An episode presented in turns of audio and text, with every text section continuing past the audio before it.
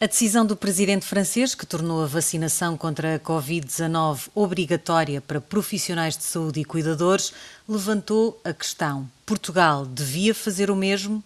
Os convidados deste Nem 8 Nem 80 são Miguel Guimarães, bastonário da Ordem dos Médicos, e Henrique Lopes, coordenador de investigação científica da Unidade de Saúde Pública do Instituto de Ciências da Saúde da Universidade Católica.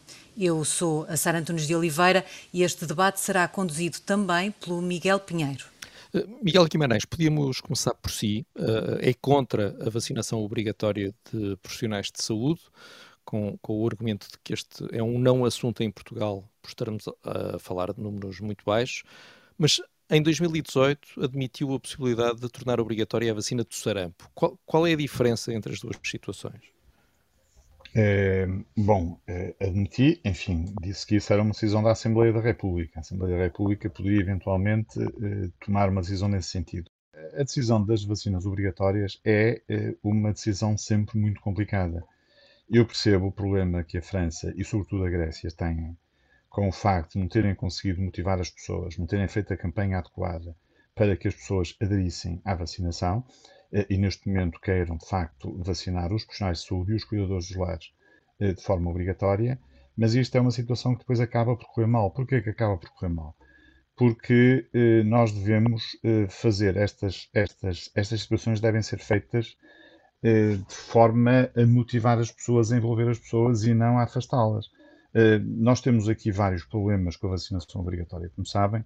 Eh, uma tem a ver com os direitos, liberdades e garantias das pessoas, está consagrado na, na Constituição das Repúblicas da, da, da, Grécia, da França, de Portugal, etc. O que significa, na prática, que é uma medida extrema que só deve ser pensada em último caso. O que os gregos e os franceses têm que fazer é garantir que os profissionais de saúde, nomeadamente também os cuidadores, tenham os equipamentos de proteção individual adequados quando estão a lidar com doentes. Porque, repare, as pessoas mais frágeis é verdade que são tratadas pelos profissionais de saúde, nos hospitais, nos centros de saúde e também são tratadas nos lares pelos cuidadores e até pelos profissionais de saúde. Mas estas pessoas mais frágeis, as que estão fora dos lares, têm muitos contactos com outras pessoas também.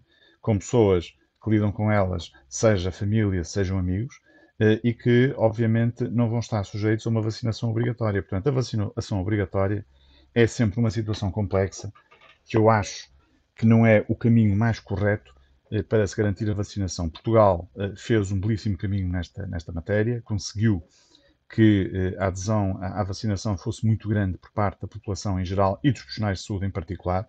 Eu não conheço nenhum médico que tenha recusado a vacina, mas seguramente que existe. Sabemos que há mas, casos. Sim, seguramente que existe. Eu, pessoalmente, as pessoas que eu conheço, com quem lido todos os dias e passo a vida a visitar hospitais, centros de saúde, não conheço ninguém que tenha recusado propriamente a vacina, mas sei que existem médicos e enfermeiros também que recusaram a vacina. Mas é um número perfeitamente insignificante e nós o que temos que garantir a estas pessoas é que elas, de facto, estão protegidas e estão também a proteger as outras pessoas com quem com quem estão no dia a dia, nomeadamente na sua atividade mas, profissional. Mas a verdade é que uh, uh, eles são a primeira linha de contacto com, com, com, as pessoas mais desprotegidas, não é? E por isso devia haver aqui, um, tanto quanto possível, uma certeza de que, de que há uma proteção e isso pode ser obtido de forma sim, mais segura e rápida. Sim, proteção para os profissionais e proteção para as pessoas. Uh, repare que se eu tiver os profissionais de saúde devidamente equipados para aquilo que são as tarefas que estão a executar, estejam nos cuidados intensivos. Para as pessoas dos cuidados intensivos, estou no meio das pessoas infectadas. Ok? Mas, Mesmo mas estando então vacinada, para isso não era, não era preciso ninguém ser vacinado. Não, não, dizer, pessoas- não, não. É, por esse sabe, argumento- Sabe, quantas, sabe quantos médicos é que se infectaram nos cuidados intensivos? Durante a pandemia toda, ainda não havia vacinas.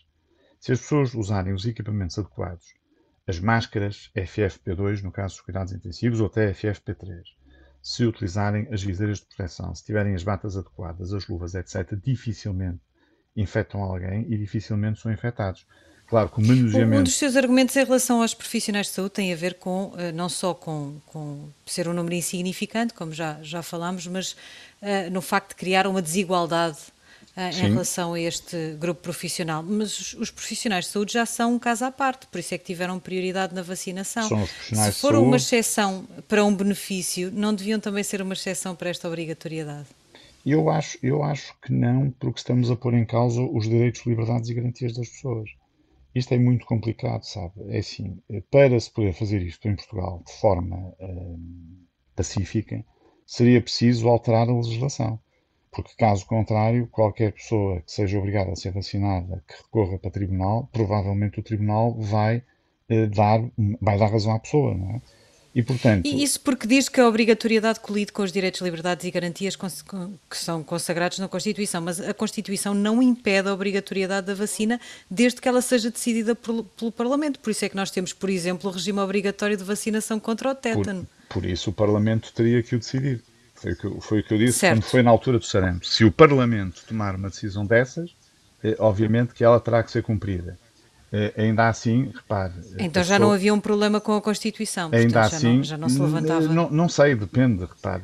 Em termos, em, termos do, em termos de tribunal, não sei. Porque, repare, se nós olharmos para toda a legislação que existe dentro daquilo que são os direitos, liberdades e garantias das pessoas, eh, e aqui vão estar em jogo eh, vão estar em jogo duas coisas diferentes, uma que é a questão da saúde pública e a outra que é a questão do direito individual das pessoas. Repara, em último caso, você não pode, só para lhe dar este exemplo, você não pode vacinar uma pessoa à força. Você pode é tirar-lhe direitos se ela não aceitar ser vacinada. Repare, imagine Mas, que. Não, imagine, isso também imagine, não está em causa na vacinação obrigatória. Vacinação eu, obrigatória eu, não é vacinação eu, forçada, não é? Sim, mas repare o que é que significa obrigatório. Então vamos à palavra obrigatório. É que imagine que os profissionais na Grécia, vamos, vamos até porque isto em Portugal de facto não é um problema. Repare, imagine que os profissionais na Grécia não, não querem mesmo ser vacinados e não aceitam ser vacinados. Você acha que a polícia vai andar atrás deles, alguém vai segurar neles e vão-lhes injetar a vacina obrigatoriamente? Acha que isto é possível? Acha que isto num Estado democrático é possível? Pergunto-lhe eu. Não, claro, Faço agora não, a pergunta é ao contrário. Isso, então, isso, nem sequer, isso nem sequer está em então, questão. Repare, agora, quem não for pode coloca... ficar vedado, por exemplo, trabalhar num hospital. exatamente. Que era, que era a questão que o Sr. Bastonário colocava em 2018 em relação ao sarampo. Dizer que poderia ter de ser preciso ver se para trabalhar numa unidade de saúde era preciso ter, Exatamente. era obrigatório ter a vacina Exatamente. do sarampo. Portanto, Porquê é que, é que essa questão não se que coloca é que, agora? O que é que acontece? Imagino que na Grécia eles decidiam uh, obrigatoriamente vacinar as pessoas todas. Neste caso, os profissionais todos. Uh, imagino que os profissionais não aceitavam ser vacinados. Não os iam vacinar à força. Imagino que os profissionais de saúde seriam todos do Serviço Público de Saúde. Os 40% de profissionais que não estão vacinados está a imaginar que esta situação é uma situação extraordinariamente complicada. Portanto, eu, eh, a, minha, a minha opção neste tipo de matérias é fazer sempre as coisas pela informação, pela educação das pessoas, pela motivação das pessoas, porque nós, se fizermos isto desta forma, conseguimos uma adesão maior à vacinação. Se nós começarmos a tentar obrigar as pessoas a ser vacinadas, é mais difícil. Porquê? Quais são as razões, quais são as motivações que levam a que uma grande quantidade de profissionais de saúde na Grécia não queira ser vacinado? Isto é muito complicado, se levanta problemas éticos complicados e eu acho que este não é o caminho. Em Portugal, como eu disse, quando me colocaram a questão, esta questão é uma questão que não é um assunto importante em Portugal. Isto é, as pessoas neste momento que estão a recusar a vacinação são muito poucas pessoas a acreditar nos números que são divulgados, nomeadamente pelo uh, coordenador da Task Force. E por isso, no que diz respeito concretamente aos profissionais de saúde, uh, o número de pessoas que eventualmente recusou até agora ser vacinado é extraordinariamente pequeno, ou seja, não tem impacto no Programa Nacional de Vacinação. Agora, eu por favor que toda a gente faça a vacina. Mas sem, sem, mas sem termos que andar atrás da pessoa para lhe dar a vacina. Henrique Lopes, nós temos várias vacinas no Plano Nacional de Vacinação, algumas para doenças altamente contagiosas, já aqui falámos de uma, como o sarampo, que não são obrigatórias. Porquê é que esta da Covid-19 deveria ser? Eh, boa tarde. Eh, antes de mais, queria saudar o meu caríssimo interlocutor, os, os jornalistas, o público ouvinte. Eh, elas não devem, na minha opinião, ser obrigatórias. O conceito de obrigatoriedade, e em particular o conceito de obrigatoriedade em saúde, é sempre uma expressão de qualquer coisa que falhou a montante. Isto é, nós, numa situação normal, eh, devemos ter um conjunto de, de, de capacidades persuasivas para uh, levar as pessoas a terem os comportamentos uh, mais adequados. Quando em situação limite não é possível, então existe situação coerciva e existe nas vacinas, é, por exemplo, até em algumas vacinas para o, para o problema de, de, das viagens, não é? Quando nos deslocamos para alguns países em que é obrigatório, por exemplo, ser uh, portador de umas vacinas. Uh, aqui o que nós temos de olhar é o, quem seria passível, porque não, não se vai obrigar a população toda a ser vacinada, quem seria passível de ser abrangido por um regime de obrigatoriedade. Eu estava aqui a ler um artigo em que é citado uh, ainda em novembro do ano passado, quando ainda não, não havia a vacina em Portugal, mas ela já estava bastante próxima, e defendia que a sociedade tinha o direito de defender-se mesmo que uma pessoa discordasse da vacina, e portanto que essa obrigatoriedade seria uma forma da sociedade se defender. E isso leva-nos exatamente ao que falha, não é? Porque vamos partir do princípio, eu gosto de partir do princípio, que todos nós cuidamos de procurar o melhor para nós e para os nossos e, digamos, para a sociedade. E, portanto, quando existe um elemento defensivo, eh, como é as vacinas, e neste momento é o único elemento, forte elemento defensivo perante esta doença, eh, seria eh, de acreditar que as pessoas adeririam. E Portugal, felizmente, é dos países com melhores taxas de adesão, tanto em global quanto em grupos específicos. Portanto, nós temos uma, uma muito boa uh, cobertura uh, voluntária uh, das pessoas e um, neste momento ainda não é um assunto, na medida em que não está esgotada um, a população que voluntariamente se pode ou, querer vacinar. Coloca-se então a questão de haver eventualmente grupos sobre os quais nós hum, nós temos uh, ou não uh, de tomar decisões mais desagradáveis. E quais seriam eles? Uh, acima de tudo, não, não colocar a situação como preto ou branco. Não é? vamos, vamos vacinar à força, como há pouco se dizia, ou não, porque isso seria. penso que acabaria por resultar exatamente no, no, contrário do que se procura. Eu não sou jurista, mas Uh, e, portanto, não vou discutir se é necessário fazer ajustes da, Assembleia da República ou não. Não conheço o suficiente para isso. Uh, eu prefiro colocar a questão de outra maneira. Uh, há grupos populacionais que, pela sua atividade, podem estar a ser, se no caso de ficarem infectados, podem ser fortemente disseminadores. Que não são só os profissionais de saúde. E quanto aos profissionais de saúde, eu, eu desconheço em relação à Covid, nem sei sequer se existem esses números, mas sei, por exemplo, que no caso da gripe, eh, um profissional de saúde de primeira linha vai até 23 vezes a probabilidade de contágio face ao cidadão médio. Ou seja, há, há determinadas atividades nas quais uh, cada pessoa, ao exercer essas funções, pode ser maior espalhador, se me permite o termo, da, da doença, do que o cidadão médio. e como dizia, não é só necessariamente o profissional de saúde, e mesmo o profissional de saúde equipado Uh, os estudos, por exemplo, na área da, dos serviços infectocontagiosos mostram que em auditorias súbitas, uh, porque falha material, porque o material não terá vindo totalmente capacitado, isto estudos feitos muito antes da, da pandemia e com outro tipo de doenças. Uh, dois em cada três profissionais não têm as 11 peças corretamente colocadas.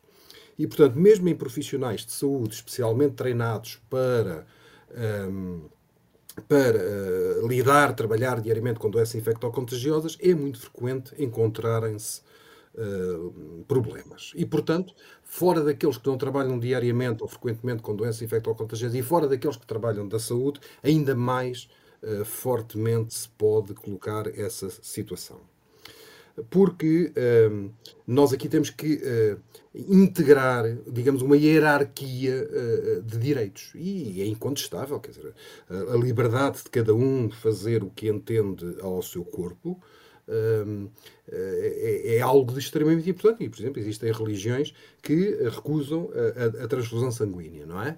Uhum. E temos que respeitar isso. Eh, por muito ansiogénico, por muito frustrante que isso possa ser, a pessoa tem esse direito, temos que respeitar eh, essa vontade. Mas não é disso que estamos aqui a falar, somente. É que a pessoa que recusa uma prática de vacinação e que pode ser, pelas suas funções, um transmissor potenciado, essa pessoa, essa pessoa temos de, de, refletir se ela teve a informação suficiente. É? Porque quando nós falamos num princípio de adesão voluntária, nós estamos a pressupor que todas as pessoas estão bem informadas e que todas as pessoas estão de boa fé. E nós sabemos, pelo, enfim, a sociedade em geral, nem todas as pessoas estão de boa fé, nem todas as pessoas estão bem informadas, e neste caso desta doença tem havido muita, uma inundação de notícias falsas. E, portanto, eu coloco, por exemplo, até que ponto não tenho o direito de, enquanto filho de pais uh, já idosos, eh, se, se estivessem internados em lares, até quando não teria direito de procurar que os meus pais estivessem corretamente protegidos. Porque também, digamos, há aqui, um, há aqui a liberdade do profissional de um lar uh, decidir sobre o seu corpo, porque no fundo uma vacina é um medicamento e, e, a, e, a, inoculação de um medicamento em alguém é realmente qualquer coisa muito, muito sensível e que tem que ser tratado com a, a, a máxima, o máximo cuidado, a máxima cautela. Mas sobre esse direito, que é inquestionável, há um outro direito sagrado que é o da vida. E, portanto, o direito que nós uh, podemos querer que os nossos, em particular nesta doença, os nossos uh, cidadãos mais idosos estejam corretamente protegidos, em que os nossos cidadãos mais frágeis, porque estão em situações de imunodepressão ou, ou seja o que for, e eu posso esperar que eventualmente um profissional de saúde, e tenha sido de uma qualidade excepcional os resultados que nós temos obtido em Portugal, digamos, a, a performance profissional dos nossos trabalhadores de saúde tem sido excepcional. E, e, penso que isso é qualquer coisa do domínio comum e que tem sido amplamente partilhado nas notícias ao longo deste ano e meio. Um, não é só aí que, que, a situação se vai colocar, não é? Eu percebo esse ponto, mas, mas em relação à Covid, em que neste, neste momento e o caminho para, para onde estamos a ir é o de que quem não tiver a vacina tem de fazer, por exemplo, testes para entrar em restaurantes, para viajar, fica obrigado a uma quarentena se voltar de, determinados países, uh, e mesmo a obrigatoriedade de vacina ou de testes pode ser alargada para uma série de outras coisas, eventos culturais, cinemas, enfim, há tantas restrições a uma vida normal, nós precisamos mesmo de ir ao ponto dar o passo seguinte e ir para a obrigatoriedade. Estas restrições não são suficientes para, para, para, para levar as pessoas à, à, vacinação? Acima de tudo, é preciso ter muito bom senso e, e, ter a noção de que qualquer que seja a decisão é sempre uma decisão transitória face a, a cada situação concreta. Uh, e é uma situação que, por melhor que escolhamos, vai sempre atingir de uma forma ou de outra uh, terceiras pessoas. Há casos de absurdo eu diria mesmo de, de, de, quase absurdo, como por exemplo na, nos Estados Unidos haver empresas que estão a exigir aos seus trabalhadores que a condição para continuarem como na, na condição de trabalhadores é estarem vacinados. Isso é, é realmente, eu diria, quase chocante, não é? Bom, mas, uh, mas aí mas... outro problema é que nos Estados Unidos, uma, por exemplo, um hotel arrisca-se depois a ter que pagar uma grande indemnização a um hóspede que fica infectado por um trabalhador e, portanto, como as empresas estão muito mais sujeitas a processos como esses, protegem-se obrigando exatamente. os funcionários a. Exatamente. Depois não é o funcionário quem vai pagar, não é? É o hotel. Exatamente, exatamente. E isso está-se a colocar, como dizem muito bem, na hotelaria, mas também na restauração, também nas companhias aéreas. Um, e, mas aí é a tal questão da hierarquia dos valores. Eh, eu compreendo que eles se queiram proteger, mas aí estamos a falar de uma questão de lucros. Eu estou a falar de, de, um valor mais supremo que é o valor da vida, não é?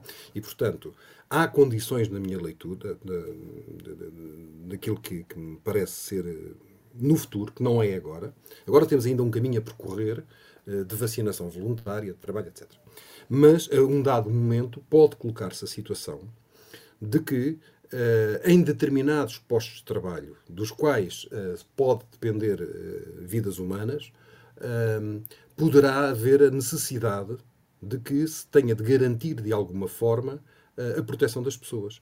E se essa forma for obrigatoriedade, obrigatoriedade no sentido de que só pode exercer a função se estiver com as condições para tal, não me choca isto é, eu não estou a defender, nunca defendi que devia ser toda a gente já vacinada e à força, longe disso.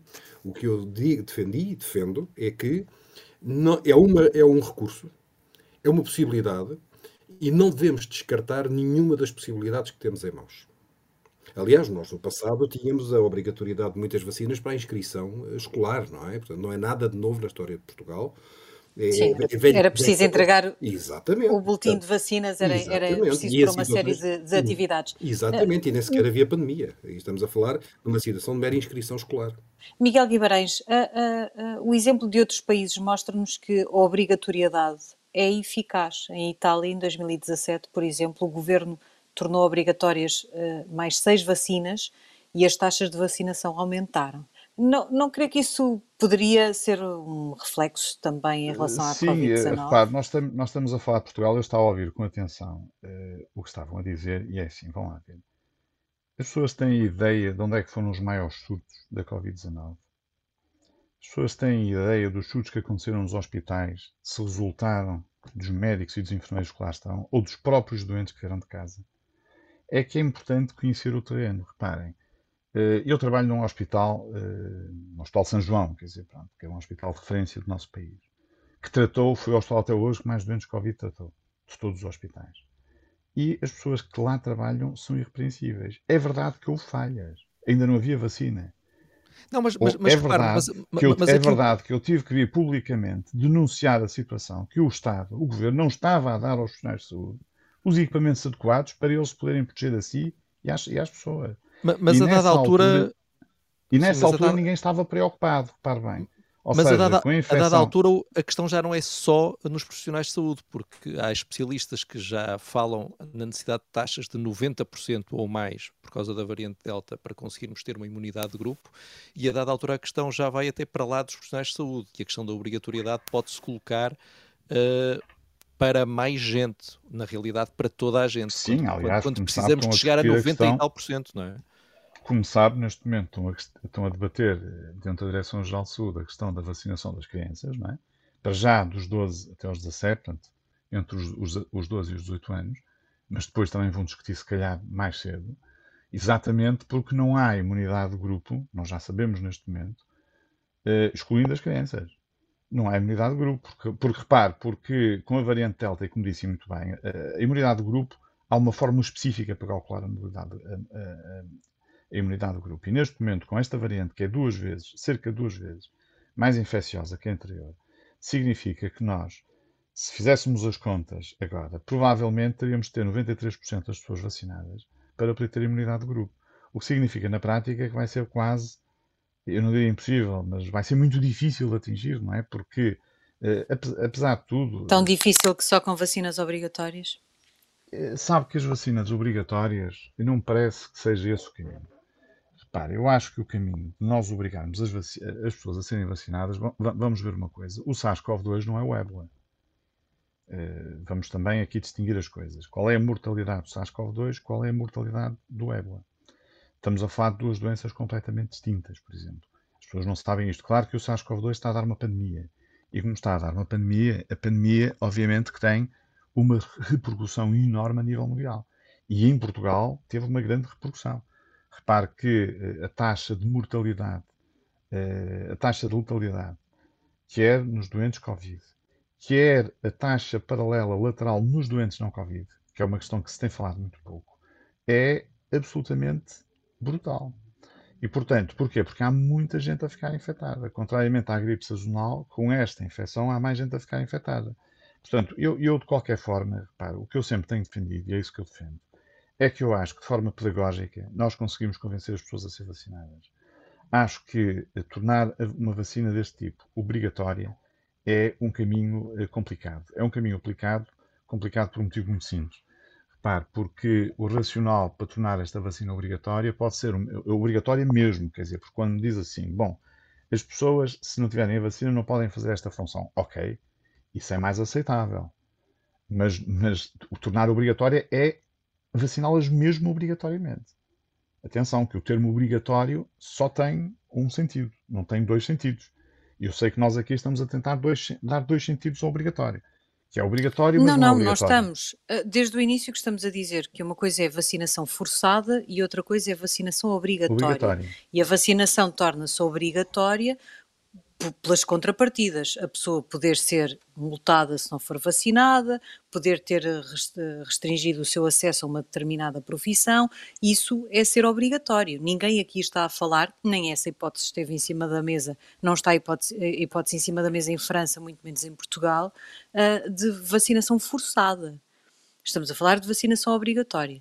Pronto, tem que sempre. Que são coisas diferentes. Tem sempre que se conhecer as consequências da obrigatoriedade. Se a obrigatoriedade for a pessoa não comer, está a ver o que é que se leva.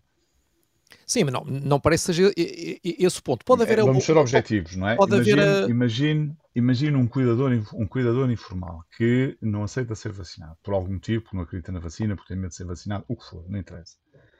Eh, deixa de trabalhar, perde o seu emprego, deixa de ganhar dinheiro, começa a ter imensas dificuldades e passa a passar fome. Portanto, eu acho, quer dizer, eu acho que estas questões uh, são demasiado complicadas para estarem a ser discutidas uh, de uma forma uh, em que nós estamos a pensar numa, numa pandemia, é evidente, e, e, e, e, a Ordem dos Médicos tem sido provavelmente as instituições que mais têm apelado à vacinação das pessoas e fez vários protocolos com várias instituições, a última até foi com a Liga, com a Liga de, de Futebol. Quer dizer, portanto, nós temos tentado, pela positiva, que as pessoas sejam vacinadas e eu acho que as pessoas devem ser todas vacinadas. Essa é a minha opinião. Eh, a questão, a questão da obrigatoriedade é complexa porque, como estavam a dizer, repara, ok, não é obrigatório, mas é multado, perde o emprego. É, pronto, quer dizer, ok, é obrigatório mesmo, não é? Claro. Não é, não é isso que nós estamos a falar, Sim, não é? Porque mas, se disserem mas é... assim, repare, imagine, imagine que amanhã nós dizemos assim, ok, os 40% dos médicos e enfermeiros é na Grécia que não querem ser vacinados, imaginemos que o governo grego diz assim, muito bem, não são vacinados, saem do Serviço Nacional de Saúde. Eram três dias. Três dias apenas. Porque os estragos, por eles saírem, eram incomensuravelmente maiores do que eles continuarem a trabalhar protegidos. Eu, eu há pouco uh, ouvi com atenção a questão da proteção, que os profissionais de saúde uh, nem sempre se protegem bem, etc, etc. Bom, os profissionais de saúde são as pessoas que sabem melhor como é que se vão proteger. Uh, não sei se, se têm esta ideia ou não, quer dizer, as pessoas sabem usar uma máscara, quer dizer, para nós usar uma máscara é um ato natural. Mas Miguel Guimarães, mas não podemos Perfeito. agora, mas desculpe, mas também não podemos agora vir dizer que não há nenhum problema então em um profissional de saúde que esteja infectado ir trabalhar. Então, não, infectado não pode ele trabalhar. Pode ir, ele oh, pode ir oh, trabalhar na mesma, protege-se. E, e, e, vai trabalhar na mesma. Também não podemos cair nesse, nesse exagero Sim, da argumentação. Mas, infeta, mas, não, mas um, um, profissional infectado não pode ir trabalhar. Pois claro que repare não, bem, com certeza. Repare bem, repare bem na, no, no, início da pandemia, se forem ver as notícias, enfim, ou, ou as notas, notas públicas que nós fizemos, vão verificar que a Ordem dos Médicos defendeu para proteger as pessoas e para proteger os profissionais que os profissionais de saúde fossem regularmente todos testados. Ainda não havia vacinas, repare bem.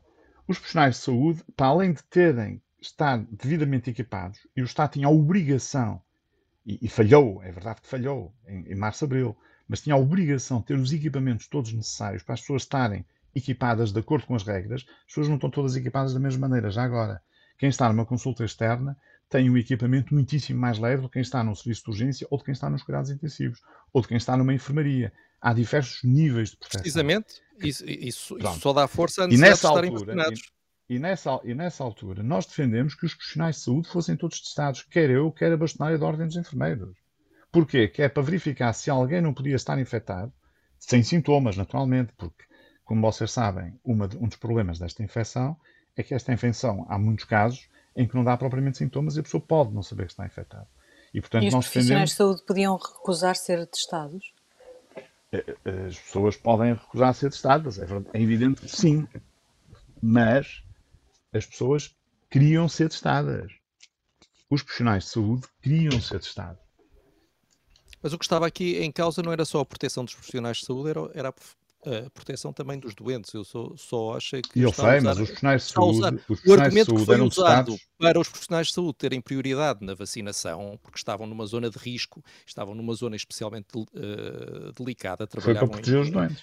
É, é, é, essa argumentação, quer dizer, não pode, não pode servir uma argumentação para terem prioridade na vacinação e outra argumentação para dizer que não há problema em não estarem vacinados.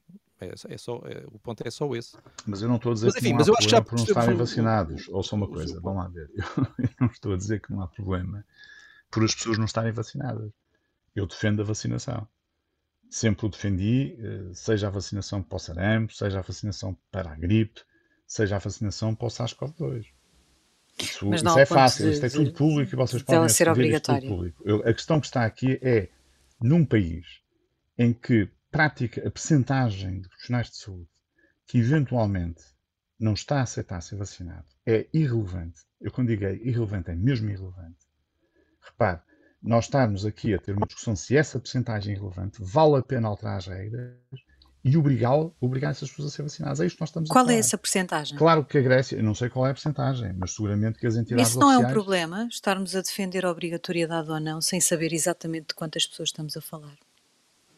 Eu, como lhe digo, eu não tenho esses dados. Esses dados, seguramente que o Ministério da Saúde os terá.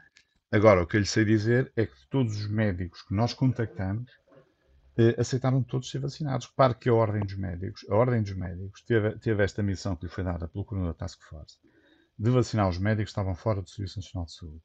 E nós contatamos os médicos todos. Eu não tive nenhum médico, já lhe disse há pouco, que tivesse recusado de ser vacinado. Não estou a dizer que não exista. Existe com certeza que vai existir. Vai existir um médico, vai existir um enfermeiro, vai existir, sei lá, um economista, vai existir engenheiros, vai existir muita gente que por, por motivos diversos ou por motivos diferentes eh, não aceita ser vacinado. Uh, portanto, eu não, estou, eu não estou a dizer que sei o número, sei, uh, mas, da, da mas desse grupo seguramente serão poucos. Mas que são seguramente poucos, não é? Porque nós vacinamos 6 mil e tal médicos e aceitaram todos ser vacinados, não houve nenhum que não aceitasse. Certo. Uh, Henrique Lopes, as vacinas ainda nem sequer têm, as que estamos a usar agora, nenhuma aliás, ainda nem sequer têm aprovação final dos órgãos reguladores. Isto não levanta também aqui uma questão? Faz sentido tornar obrigatória uma vacina que ainda só teve uma aprovação de emergência e que não se sabe quando é que vai ter uma aprovação final? Vai-se colocar para esta e vai-se colocar agora da, da, promessa que há para outubro de aparecerem as primeiras vacinas pediátricas, não é? Uh, que ainda, essas embora só na, na, Índia ainda, e portanto não, não no quadro de registro do, que nós temos aqui para a Europa, uh, há, há, realmente uh, problemas conforme há com todos os medicamentos, não é?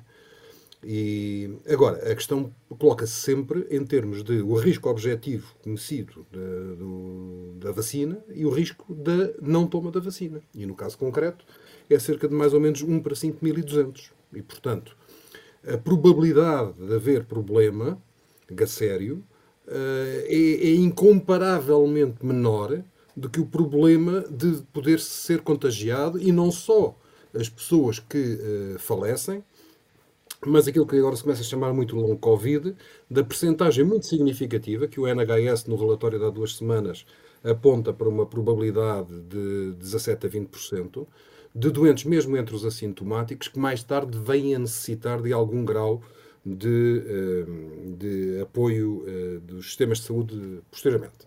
Sendo que um em cada cinco poderão precisar de um, um longo período de acompanhamento, eventualmente para o resto da vida um em cada cinco dos que uh, carecem de, de, de, de, apoio posterior.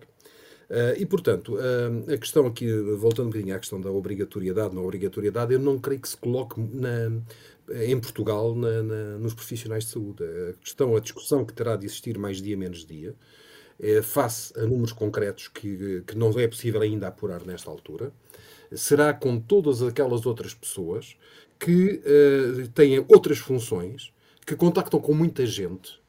Não é? Por exemplo, imagine-se um caixa de supermercado. Imagine-se uma pessoa que está uh, num, num, a trabalhar num avião num, num espaço fechado. Um, eh, em que se vai colocar, porque na, na, pandemia nós temos todos estes danos de saúde, que são por demais conhecidos, mas temos uns outros muito expressivos, que são os danos económicos. E aquilo que se vai começar a colocar mais dia menos dia será nós vamos ter que, que retornar a uma normalidade. e nas crianças, Henrique Lopes? Uh, não, e nas crianças, uh, não, uh, é possível que venha a haver uma resistência grande de pais à vacinação de crianças, ainda por cima tendo em conta que sabemos que com esta doença ela se torna menos perigosa, é, é cada vez menos perigosa, é menos perigosa para os mais novos pode, pode vir a, podemos vir a ter aí um, uma maior resistência das pessoas. Defende a obrigatoriedade, por exemplo, se chegarmos a, quando chegarmos ao, a um momento de vacinar em, em massa crianças? Não faço ideia, não faço a mais pequena ideia, porque tudo isso dependerá das avaliações que forem vierem a ser feitas para as ditas vacinas pediátricas, não é? Eh, que neste momento não existem, só há uma promessa de que uma empresa indiana, em setembro ou outubro, apresentará a primeira, eh, a primeira vacina destinada para crianças. Mas para maiores 12 Mas há luz verde para usar as que já temos, não é? Como? já a luz verde para usar algumas das que temos. Aliás, a Agência Europeia de Medicamentos Abaixo. decidirá em relação à da Moderna na próxima semana uh, para mas, crianças entre os 12 e os 17. Exatamente, mas abaixo dos 12 não há. Só, só, só não, 12 essa, não. Essa possibilidade da, da, da, de vacinas especificamente desenhadas para, para crianças, não é? E, portanto, os órgãos próprios da Agência Europeia eh, avaliarão, entenderão e, e partilharão seguramente uh, aquilo que for da, da sua lavra. Agora, como estava a dizer, não é ainda agora, mas em breve vai-se colocar o problema de que o vírus, o, digamos, o vírus ganhou a guerra. Ele é endémico, ele já não se vai embora. E temos que eh, aceitar isto como vai ser mais um vírus respiratório com o qual nós vamos ter que viver. E, portanto, a dado momento, a economia vai ter que voltar uh, à normalidade. E, portanto, o, que é que nos custa também os confinamentos, o que é que nos custa toda a depressão sobre o turismo, o que é que nos custa todo um conjunto de coisas que nós estamos a assistir. Porque senão, é um, um bocadinho usando, digamos, o jargão popular, não se vai morrer da doença, vai-se morrer da cura. E, portanto, muito rapidamente, as economias dos países ocidentais vão ter que tomar decisões complicadas, e, mais uma vez, para já, a única ferramenta objetivamente comprovada que funciona é a vacinação. E, portanto, mais uma vez, colocamos aqui a questão: desemprego versus vacinação, uh, crescimento económico versus vacinação, uh, digamos, um retorno a uma normalidade, sendo ela o que for, versus vacinação. E quando se for colocado nestes termos, não é seguramente os trabalhadores de saúde que vão estar em causa, porque, como disse o Sr. Bastonário, em Portugal por questões culturais, e respondendo também um pouquinho à sua mais recente questão, a resistência à vacinação é uma questão cultural. E nós, já nos anos 90, tínhamos taxas de vacinação em Portugal de 98%. E, portanto, sempre fomos, na Europa, um dos países onde quer a classe médica, quer os próprios cidadãos, mais aderiram à vacinação. E isto não é de agora, isto vem pelo menos desde as primeiras alturas em que foi medido, nos anos 70, 80, do século passado. E, nós temos uma tradição e não vai ser. O problema nunca serão os trabalhadores de saúde eh, portugueses. Agora, a questão vai-se colocar, na, na, minha leitura, o futuro dirá, a, minha, a, a situação vai-se colocar em relação às outras pessoas. Primeiro, aquelas que têm contacto com doentes ou pessoas fragilizadas que não são profissionais de saúde do curso. Portanto, não, não estão cobertas pelas ações de formação, pelo treino científico, pelo treino prático que, que os trabalhadores de saúde têm. Segundo lugar, num, num, momento posterior, e que não será muito posterior, se calhar dois, três meses depois desse, irá colocar-se a questão do momento económico e da necessidade da, retoma, da normalidade económica. E aí vamos ter que ponderar coisas bem mais complicadas que é, eh, já não é o valor da vida, é o valor da economia. Mas, mas, mas neste momento, as evidências que há uh, uh, dos ensaios que foram feitos nas vacinas uh, são muito fortes em relação à eficácia das vacinas para, para que as pessoas não fiquem doentes, mas são muito menos robustos no que diz respeito à transmissão. Portanto, há, há uma grande incerteza sobre a... O caso do Uruguai, exatamente. O caso do Uruguai, o caso do Chile, Chile embora no Chile possa ser... Possa, mas o, Chile é uma situação muito particular, porque o Chile eh, optou prioritariamente por vacinas chinesas, em que a primeira dose é muito frágil não é? A resistência adquirida na, com a primeira dose é muito frágil. E depois só, só, só sobe efetivamente na segunda, e quando o Chile fez a avaliação, eh, a percentagem de pessoas com dupla vacina, com, com, com, as duas doses tomadas de vacinas não chinesas era muito baixa. Eu diria que eh, o problema vai eh, a análise, que ainda não está feita, mas a análise vai se colocar prioritariamente agora com Malta, onde a percentagem das pessoas vacinadas é cerca de 80%, com vacinas reconhecidas pela EMA, e aonde está a haver uma subida significativa de casos, eh, ou pelo menos acima do que seria expectável, eh, e o caso do Uruguai, não é que não utilizou vacinas chinesas. Uh, nós ainda temos muito a aprender. O vírus ainda tem muitos, passa a expressão, muitas cartas que pode jogar. Uh, e, e volto a repetir: a situação sanitária é, é, crítica e terá que ser sempre o centro da nossa atenção e da nossa preocupação dos valores humanos. Mas uh, a situação económica não é necessariamente muito menos grave. Como o Sr. Bastonari estava muito bem a dizer, além da situação pandémica, nós temos a situação sindémica. Sindémica são todas aquelas as outras situações que ocorrem fruto de existir a pandemia e que acabam por vir, digamos, uh, por arrasto. O IHME, a Universidade de Washington, uh, modelou, quanto a mim excessivamente, para Portugal um número de mortalidade direta e indireta provocada pela Covid extremamente elevada e para outros países e para muitos outros países situa diferenças ainda muitíssimo maiores. Portanto, nós vamos ter que pensar a prazo, e não vai ser muito longe, não vai ser muito depois do verão. A Europa, designadamente, e nós claramente não fazemos a Europa, nós estaremos onde estiver a Europa, a nossa Europa, e portanto, vai-se colocar este verão, uh, agosto, setembro, vai-se colocar a situação, vamos ter de retornar à normalidade. Como? Como? E aí seguramente vão aparecer vozes muito sérias, muito fortes, a defender formas uh, de ação pesadas. E portanto, importa neste momento, na minha leitura, uma ação positiva, construtiva, de informação e de formação das pessoas, de redução de medos que não têm, de explicar que as histórias das chips não existem, que todas aquelas eh, que vai, reprogramar o, DNA e que tudo isso são, são tontices. Há riscos, mas também há risco quando nós atravessamos a rua e nós não nos fechamos em casa. E, portanto, a formação das populações para uma correta avaliação vai permitir conquistar uh, pessoas. E realmente, como estava a ser dito, nós caminhamos claramente para um, um, um horizonte de só conseguir ter imunidades de grupo aos 93, 94. E depois de passar esta fase de uh, vacinação voluntária, se verá se será necessário passar onde, para uma fase onde, obrigatória. Em que grupos e em que condições? Miguel Guimarães, Henrique Lopes, muito obrigada por terem estado na Obrigado. Rádio Observador. O Nem 8 Nem 80 volta na próxima semana.